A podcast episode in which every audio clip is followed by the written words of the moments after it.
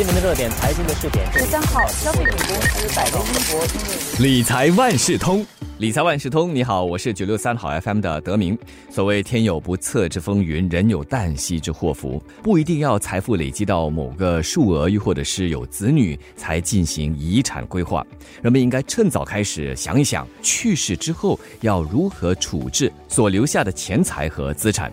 有些人会认为，只有膝下有子女的有钱人才需要分配遗产。那些没有孩子牵挂的单身者就不必操心。其实啊，遗产规划不只是为了传承资产又或是财富，从另一个角度来说，是为了把个人价值观和信念传承下去。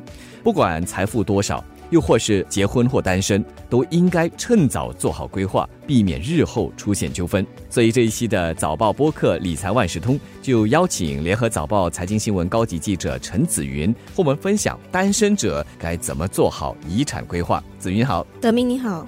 很多人都觉得说，只有有钱人又或是有孩子的人才需要提早做好遗产规划。不过，我想我们这些普通人应该也要做这方面的规划，对吗？那么，普通人要怎么来规划遗产呢？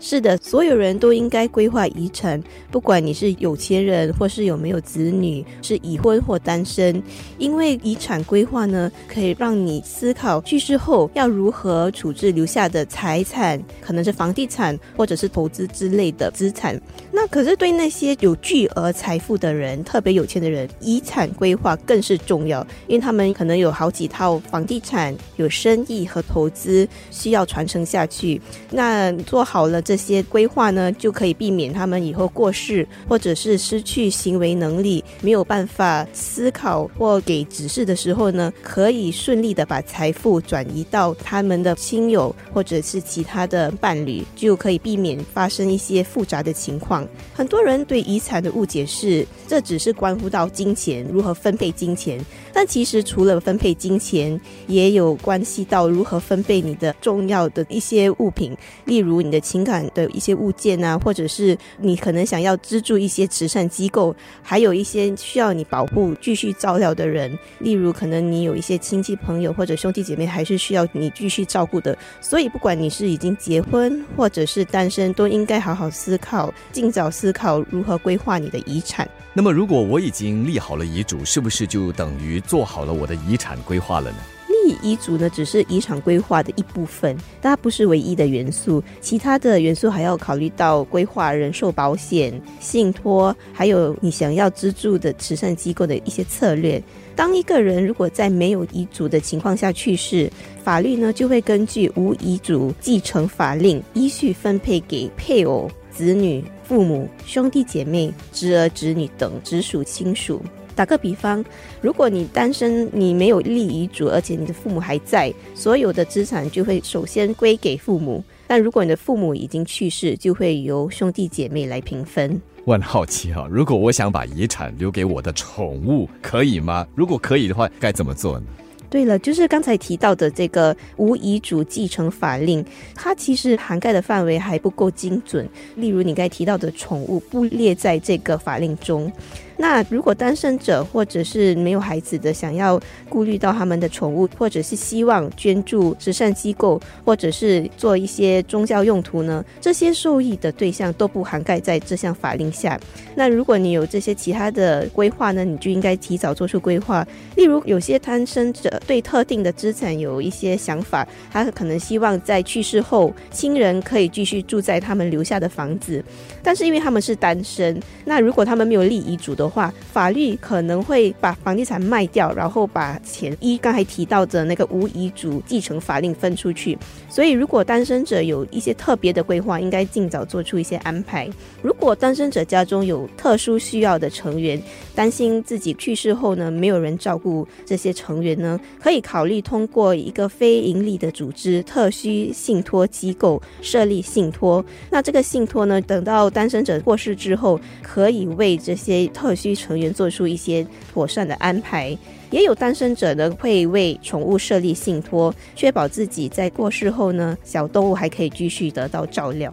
我在这网站上啊，看到不少免费资源来帮助人们起草遗嘱的，想问一下子云呢，这些网站可靠吗？对，网上有不少的这些免费的资源，可以帮助人们起草那遗嘱。例如华侨银行，他们就有提供一个免费的网上的立遗嘱服务。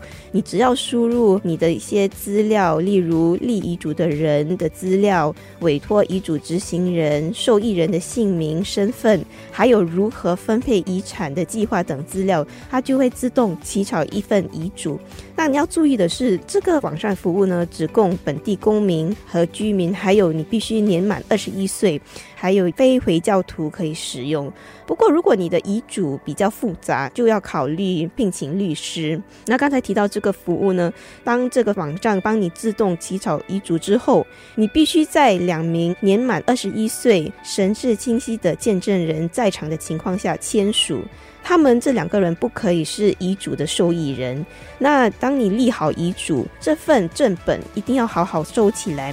然后你必须要吩咐你的遗嘱执行人，他们需要做什么，而且很关键，你要让他们知道这份遗嘱在哪里。那你可以考虑呢，通过那个新加坡法律学会管理的遗嘱注册处 （Will Registry） 存放遗嘱的资料。通过这个注册处，它就会保存说你本人立了遗嘱。那以后当你过世后呢，代表律师、遗产管理人、死者的家属呢，可以通过这个注册处来询问。这个过世的人到底有没有立遗嘱？关于遗嘱的资料呢？注册处会保密，只会发放给关系到这个遗嘱的人，例如刚才我提到的律师啊、资产管理人或者是死者家属等。在节目一开始，我们就强调，所有人都应该规划遗产，单身人士当然也不例外了。单身者虽然没有孩子，但是可能有其他的责任，比方说要赡养年迈的父母亲，又或者是资助兄弟姐妹或亲戚，所以遗产规划也是相当重要的，对吗？对了，单身者呢，可能没有子女，但是他们还有其他的责任。刚才你提到的，可能要赡养父母啊、兄弟姐妹，那他们在规划遗产的时候呢，要非常仔细的考虑他们的受益。人是谁？还有，当他们失去行为能力、没有办法思考或给一些指示的时候，有没有妥善安排来帮忙他代做决定？那遗产规划呢是非常个人，每个人的过程还有要求都不一样，所以如果是比较复杂的情况，还是最好是征询遗产规划律师、财务顾问或专家的意见，根据个人的情况还有目标要求等制定一个计划。另一方面，遗产规划呢不可以不变。就如果说人生中出现一些变化，要赶紧去检讨。例如，可能单身者在年轻时进行遗产规划，会把赡养父母的一些需要列进遗嘱内。但是如果父母过世了，就可能需要重新分配资产。